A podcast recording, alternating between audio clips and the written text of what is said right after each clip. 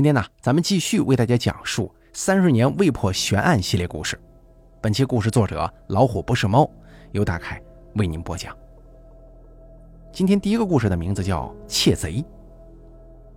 说一个我同学单位的案子吧。我同学大学毕业以后，托关系进了一家大型国企，不过总厂进不去，最后分到了分厂的财务科做出纳。分厂财务科一共六个人，两个出纳在外屋，里屋是四个会计。保险柜是总厂淘汰下来给他们的，据说这玩意儿啊是前苏联生产的，快一个人这么高呢。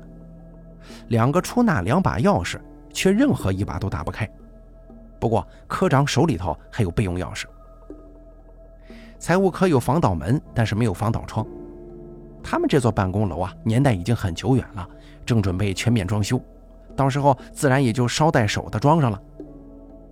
这些年没有防盗窗，也没出过任何事儿。可是就在准备装修的时候，却出事儿了。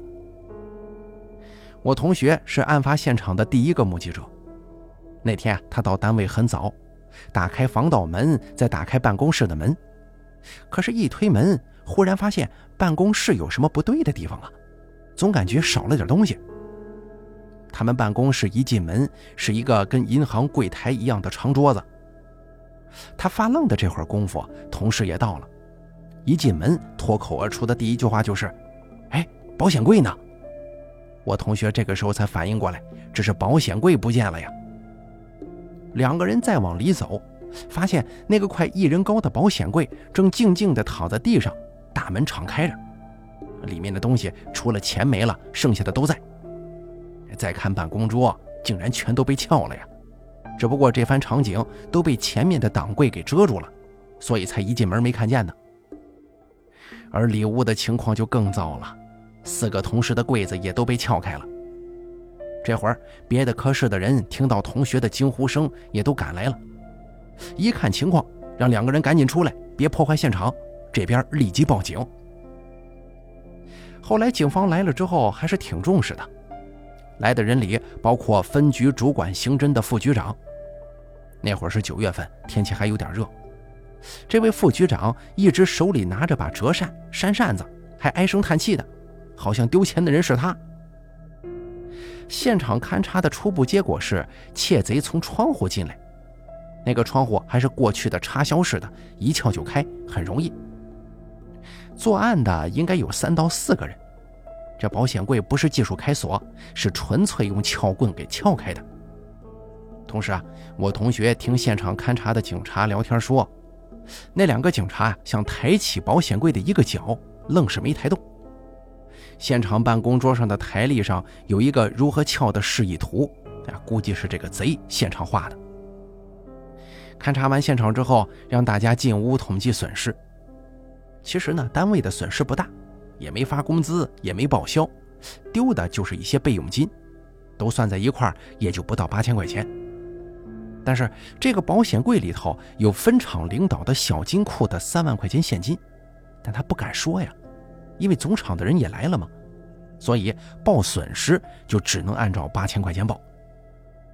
个人损失最大的是他们这儿的一个会计，这个女的把家里的金货全放在单位了。因为他认为单位有保险柜嘛，比家里安全。这下子可好，全让贼给拿走了。公安局好像不太相信这么大的单位才丢几千块，一直说：“喂，这损失钱数你们可想好了再说呀！一旦我们抓到窃贼，跟你们的数目对不上，那可就麻烦了。”但是分厂小金库总厂虽然知道，但具体钱数是不知道的。因为一旦说了，那眼前的麻烦就更大了呀。这件案子最倒霉的是那天晚上值班的人，值班室在一楼，值班的人当天晚上还没在。这不是什么新鲜的事儿啊，因为单位有巡逻的人，所以这个值班啊就是个形式，晚上跟巡逻队打个招呼就可以回家了。但这种做法不出事儿没事儿，一旦出事儿，公安局只好把这个人先拘留了。后来警察都走了，财务室的人过来收拾屋子。这一收拾不要紧，在那个屋子的大档柜里面扫出来一个塑料兜，里面是两万块钱。之前单位小金库有三万块，这钱呢分成了两份，一个大信封里是一万，塑料兜里是两万。哎，这怎么也没想到两万块钱竟然没丢啊！这件事情挺让人匪夷所思的。保险柜是被放倒了以后撬开的，这两万块钱无论如何也不会跑到柜子底下呀。后来大家分析，这可能是其中的某个贼想把这两万块钱给独吞了，趁人不注意扔到了柜子下面。但后来呢，因为某些原因他没能拿出来，抱着遗憾逃了。分厂的领导很高兴啊，从这个小金库里头给财务室的每个人发了五百块钱作为押金费。后来这案子大概一年以后才破，线索是那个会计丢的金货。这些金货呢，被某个贼送给了他一个相好的，但这位小姐呢，觉得款式太老，就想找这个金首饰店，想给他熔了，重新换个样子。但警方早就跟这些金首饰店打招呼了，人家就举报了。后来顺藤摸瓜，警方抓到了主犯，带着他来单位指认现场。那天呢，单位休息，是办公室主任接待的。后来说，那个主犯还有好多案子在身上啊，基本上足够判死刑了。他人长得又瘦又小，钻窗户什么的应该很灵巧。听警察说，这个人是搞技术开锁的，手艺是祖传的。他后来呀，又自己琢磨出如何技术开保险柜，但是同学那个单位的保险柜是他遇到的最难开的。这技术不行，最后只能来硬的了。后来他被抓到，在审讯的时候还说，那次作案之后啊，他就一直琢磨怎么开那个保险柜。警方告诉他，那保险柜是苏联生产的。他居然说：“哦，这么说我是输给克格勃了呀？那倒不丢人。”警察还说了，这个贼呀，人很聪明的，就是文化程度低，没走正路。这主犯在警车里还对警察说：“他既没结婚，也没孩子，他们家祖传的这点手艺，到他这儿很可惜啊，算是到头了。”再给大家讲下一个故事。在《今日说法》这个栏目当中啊，曾经提到过一个案中案，事发地在深圳，说的是有个人家中被盗，丢了一把古琴，但这把古琴并不值钱。可是啊，户主在这个装古琴的盒子里头放了几个家里的存折，于是啊，他一边到银行挂失，一边赶紧报警。警方调查这起盗窃案，还是从二手市场着手的，但是没线索，事情啊就这么搁置了。后来过了一阵子，失窃的户主在网上看到有人发帖，想找一个会古琴演奏的人教自己家孩子，并且还在网上发布了这个古琴的照片。这位户主怎么看怎么觉得这把古琴像是自己丢的那一把呀，于是就主动应聘去了那户人家。这一看才发现，还真就是自己被盗窃的那个。这位户主啊，赶紧把这情况通知给了警方。警方通过物业了解到这户人家住的是高档小区，女主人是公司的高级白领，男主人就是公安局的。哎，再一看还是本系统的。可是，在公安系统查了一遍，也没有这个名字呀。于是乎，警方就上门拜访了，问这个男主人：“你古琴从哪来的呀？”男的说：“是从二手市场买的，但具体在哪一家买的，他说不清。”鉴于男主人身份存疑，还是给他带到了警局仔细询问。而这一问，牵扯出了案中案。原来这个男的，他既不是公安局的，也不是正经营生的。就是个无业游民，他当初遇到女主人的时候，骗她说自己是公安局的，可结婚以后他没有收入啊，于是就以盗窃为生，每次偷来的高级烟酒、手表、电子设备全都拿回家，然后跟媳妇儿说这是有人求他办事儿送给他的。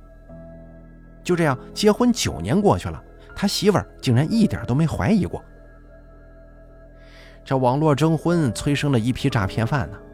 征婚里的人，除了那些约炮的、占便宜的，其实还是有很多人是真心希望找到一个踏实过日子的人。但奇怪的是，那些受骗上当的男女，为什么总是在网上碰不到一起呢？他们也是高学历、高收入的人群，为什么总是上了骗子的当呢？是他们一谈恋爱智商为零，还是骗子们的心理学学得太好了呀？再给大家说下一个故事啊。过年的时候，有以前的老邻居来串门，闲聊之下呢，聊出了一桩旧案。这桩旧案以前在我们这座城市小范围引发过一些波澜，但我真的不知道这个案件的主人公竟然是他的亲戚。下面呢，我就整理一下，隐去一些不真实的、不重要的线索，主要就说一说这个案子的来龙去脉。邻居家的妹夫。八十年代初，在国营的早点部卖早点，媳妇儿跟他是一个单位的。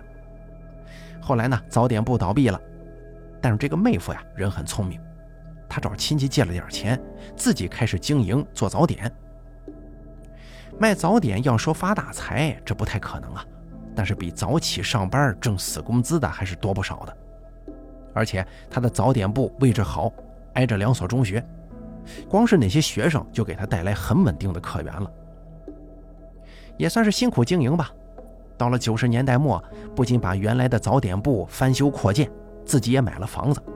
这个在一般人看来，那是相当羡慕的情况了。两千年年初，这个妹夫又接了给电视台什么晚会送盒饭的工作。我们城市的电视台啊，现在搬到新址了。过去的旧址是电视台一座楼，广播电台一座楼，但是是在一个大院子里头办公的。妹夫跟电视台的人混熟了，结果就承包了电视台的食堂。这个妹夫啊，别看他书念的不多，但是在管理方面很有他的一套。没过多久，电视台的食堂办的让领导们都赞不绝口，而且连电台那边的人都跑到这个食堂买饭。也就是在这个时候，妹夫认识了一个电台的女主播，这个女主播是主持戏曲类的节目。而妹夫正好是个戏迷，虽然女主播人不认识，但听声音就知道，哎，是她没错了。后来日子长了，就开始传出妹夫跟这个女主播的绯闻。妹夫的老婆当然也听说了呀，但她不太相信。为什么呢？因为妹夫那会儿不到四十，可这个女主播呀，比他大了快十岁，都奔五十的人了，谁会相信这个呀？后来媳妇还半开玩笑的问过丈夫。那丈夫很认真地跟自己媳妇儿说：“自己承包单位的食堂挣钱了，别人看咱眼红，这是造我谣呢。”另外是那个女主播正在竞争一个领导岗位，也是竞争对手给她造谣。当然了，妹夫也承认跟女主播有联系，那不过是正常关系。自己是个戏迷，跟他联系联系，这女主播有什么活动的戏票都会给他一份。最后，妹夫还说。哎呀，人家怎么可能会瞧上我呀？我不就是一个卖早点的吗？他媳妇想了想，觉得嗯，老公说的也有道理，就不再追问了。这个事儿就这么过去了。后来过了有半年左右，那个女主播忽然之间遇害身亡了，被人杀死在了自己的车里。可是公安局竟然把这个妹夫给带走了，他成了重点怀疑对象。为什么重点怀疑他呢？原因有三个。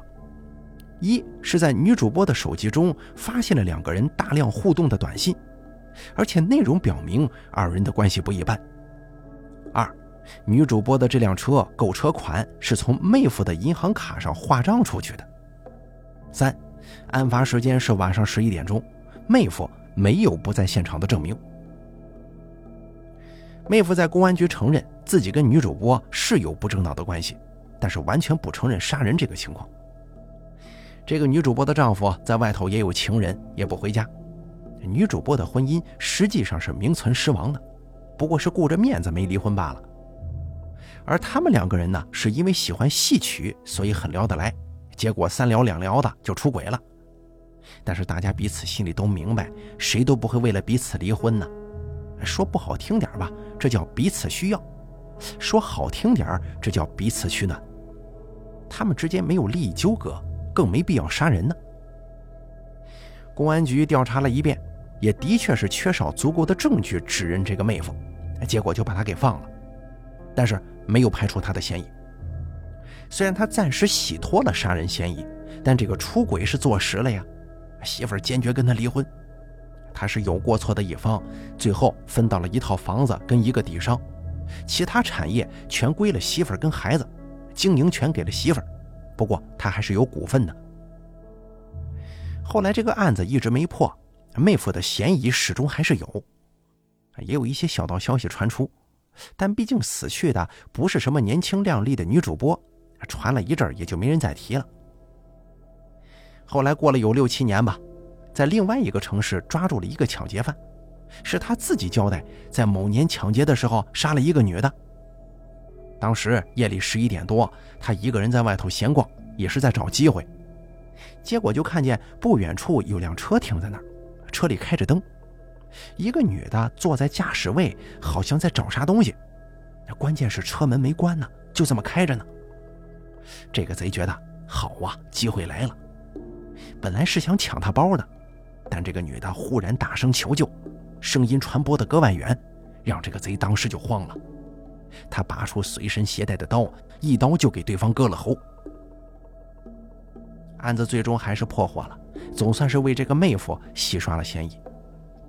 不过那女主播就一个孩子，后来出国了，老公有没有再娶咱不知道。但是这个妹夫却一直保持单身，也没工作。他有股份嘛，还有那个底商。啊，租出去也足够他生活了。每天在公园跟几个戏迷一起吹拉弹唱，啊，倒也活得逍遥自在。只是每年清明的时候，只有他还会去给那个女主播上坟祭奠。时间长了以后啊，家里的孩子想让妹夫跟媳妇儿复婚，他媳妇儿说行啊，复婚可以，条件就是不许他去给那个女主播上坟。而这位妹夫当时想都没想，直接拒绝了。他说了，并不是自己心中有多么放不下那个女主播，那就是一个故去多年的老朋友，连自己给老朋友上坟的权利都没了。算了吧，还是一个人过得更自在。咱们接着再给大家讲下一个故事啊。大概是在八零年代末九零年代初吧，中国北方一座城市发生过一桩大案，在公交车上用剃须刀片划女人的大腿。这个案件最后告破，还真就应了那句话呢：一切得依靠人民群众。案件发生的时间是在夏天，也是公交车早高峰啊，车上人挤人。当时有个女的忽然感觉大腿传来钻心的疼，用手一摸，手上全都是血，一下子吓晕过去了。后来呢，又陆续发生了几起类似的案件，案发时间、作案手段几乎一模一样。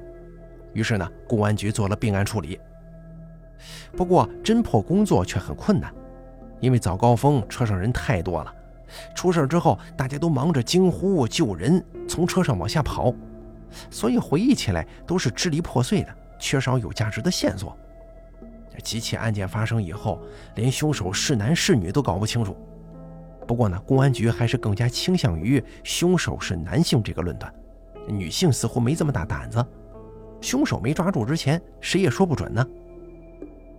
虽然搞不清楚凶手的性别，但根据受害者的一些共同特征，还是可以分析出一些情况的。受害人都是身材高挑啊，颜值比较靓丽的年轻女子。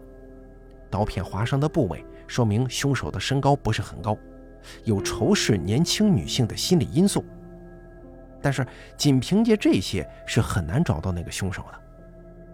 但万万没想到的是，凶手没有停止作案，仿佛是对警方的一种挑衅。一时之间呢，人心惶惶，能骑车的绝对不坐车。最后，公安局干脆让局里身材不错的女警化妆去坐车，后头啊再安排两个男民警跟踪，期望引出凶手来。但是这座城市的公交线路得有上百条之多，你也不知道那个神秘人坐几路，还是一无所获。正在一筹莫展之际，有一个案发时间坐车的乘客来公安局提供线索，但是他呢自己也不是很确定。他说出事那天车里实在是太挤了，最后他站到司机后面一个稍微高一点的小台子上了。正所谓站得高看得远呢，基本上整个车厢都在他的视线范围之内。他发现车厢里有个男的总是不停地挤来挤去。一开始以为他要下车，但后来发现不是，并且啊，他专门往漂亮女孩身旁靠。那会儿他以为这应该就是个耍流氓的吧。出事儿的时候，他也在车上。警察过来问话的时候，也是紧张，没想起来。警察就问他：“你能不能记住那个男人的相貌啊？”最后做了一个模拟画像。警方就拿着这幅画像，又把出事公交车的售票员一一问了一遍。有两个售票员对这个画像中的人有点印象，反映说也是这个人啊，总是挤来挤去的，只是把他看作不是小偷就是流氓。但这偌大的城市，凭画像找人难度很高啊，没办法，只能把画像下发到基层派出所，再由派出所对街道进行秘密走访，主要是看看有没有认识这个人的。那个时候，大规模的打工潮还没有出现，所以还是认为这个凶手是本市人。眼看到了秋天了，案件还是时有发生。这个时候，有个街道的人对公安局说。他认识一个人，跟画像中的这个非常接近。本着死马当活马医的原则，公安局还是根据线索对那个人进行了秘密了解。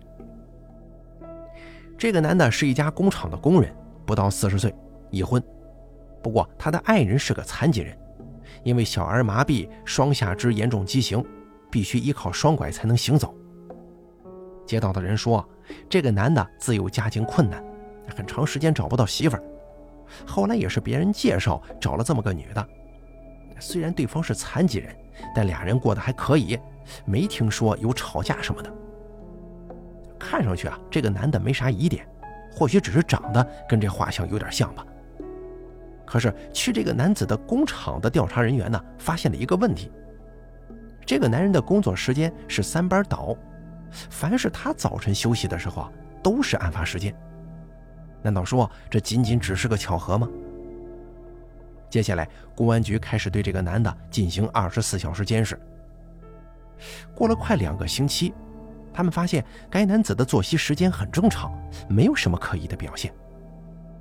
而就在大家准备撤的时候，某一天早上，这男的把媳妇儿送到上班的街道工厂，然后把自行车放在一家商店门口，上了一辆公交车。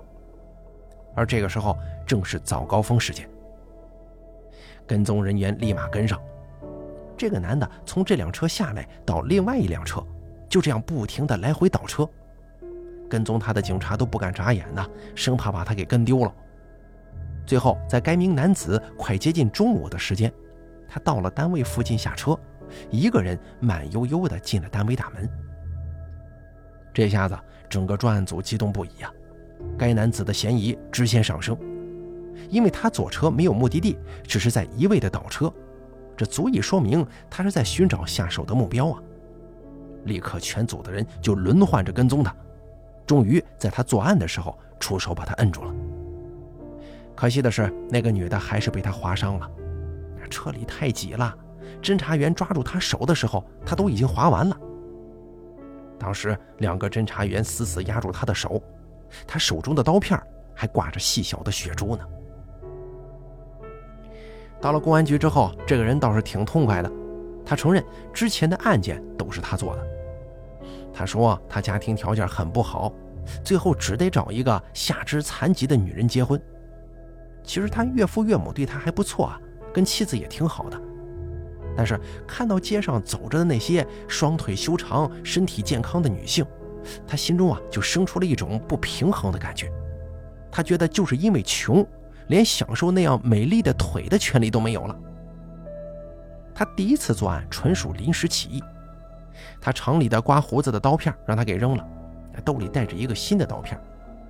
那女的就这样站在他前面，个子高高的，甚至高到需要他仰视的地步。他也不知怎么想的。就把兜里裹着刀片的那层纸给悄悄地拨开了。当他行凶之后，看见血出来的那一刻，他忽然有了一种特别特别舒服的感觉，就像是一个人在沙漠里走了很久，忽然看见一眼甘泉。结果他就一发不可收拾地作案了。有一阵子不作案，心里就难受得很，就好像是抽大烟断了顿。这个人具体作案多少起记不清楚了。反正最后审判结果是枪毙。其实任何时代都有这种心理变态的人。以前我们这座城市啊，曾经抓到过一男的，他用装眼药水的小塑料瓶灌上蓝墨水，然后固定在自行车车把上，骑着车，在路上看见前头哪个女的穿着新衣服呀，或者好衣服之类的，在擦身而过的一瞬间，就把塑料瓶里的蓝墨水挤到人家后背上。后来总有人报案呢，警方就加紧侦查，最后把他给抓住了。问他为什么这么干呢？他说自己穷，给媳妇儿买不起好衣裳，媳妇儿老骂他，他就想出了这么个解气的法子。以前有一同事是女的，他说有一次下雨天回娘家，进了楼群之后啊，路边上站着一个男子，穿着一件长身的厚雨衣。就在同事经过的一瞬间，那男的忽然说：“哎，打听个道。”同事听见之后，很自然的一扭头。而就在这个时候，那男的把雨衣哗的一下子就打开了，里面是裸体，把我那同事吓得掉头就跑。到了家之后，跟自己妈一讲，才知道附近好几个女的都遇见他了，但是一直没能抓到那个变态。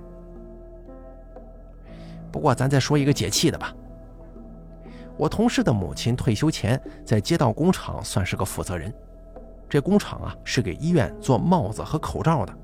职工也基本上都是女的。加工车间是一个半地下室，虽然有窗户，但大白天的也得开灯。结果啊有一个变态的男性，不知什么时候就站在窗户外头，冲着里面露下体。工厂里有年轻的小姑娘啊，吓得到处躲。可是你再从半地下室跑到上面，人早就跑没影了。如此反复很多次，报警也还是这样。这个人似乎也知道你就是抓不着我，有恃无恐。某一天呢，这个变态又故技重施了，正好给工厂送加工面料的师傅走在他后面，一下子把他给按在了地上。我那同事的母亲立刻带着几个结了婚的女的跑了上来，手里拿着裁剪面料的那把大长剪子，就说：“今天我们几个老娘们也没什么可怕的，不就是有那破玩意儿吗？今天老娘给你做个小手术。”以后啊，我看你还那什么啊，到处丢人现眼去！来，给他摁住！那男的吓得扯着脖子喊：“哎呀，饶命啊，饶命啊！”我同事母亲把那大剪子呀舞动的夸夸作响。不一会儿，来了一大堆看热闹的，不停的有人说：“啊，阉了他！中国多少年都没太监了，你就是最后一个。”最后啊，警察来了，警察就说：“哎，你们这样干可不行啊，有法律会制裁他。”你真把他淹了，你也得负法律责任，咱有理不能变没理啊！就把这小子给带走了。后来呢，同事的母亲私底下就说，当时呢也只是吓唬吓唬他，出出气。要真给他阉了，那哪敢呢？再给大家讲下一个故事啊。我以前公司的老总啊，曾经上过一个当，大家努力奋斗，想成为有钱人。其实有钱人挺累的，你有钱，那算计你的、琢磨你的人就多了，给你设局、给你下套的人自然也就多。还记不记得咱们以前的故事当中啊，曾经提到过一个被色诱的老总呢？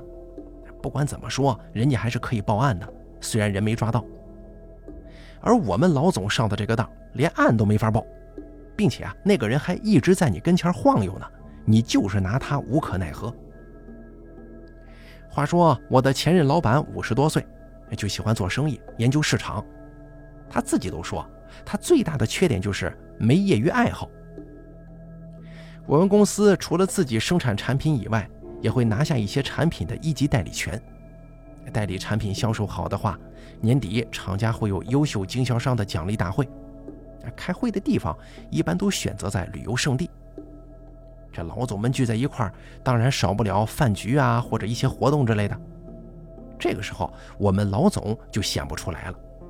人家老总有会唱歌的、跳舞的、演奏乐器的，我们老总啥也不会，只能当观众。后来时间长了，老总就觉得自己应该有点爱好啊，弄点文艺特长。人家可能一时记不住你的名字，但会记住，哦，就是那个会弹琴的是吧？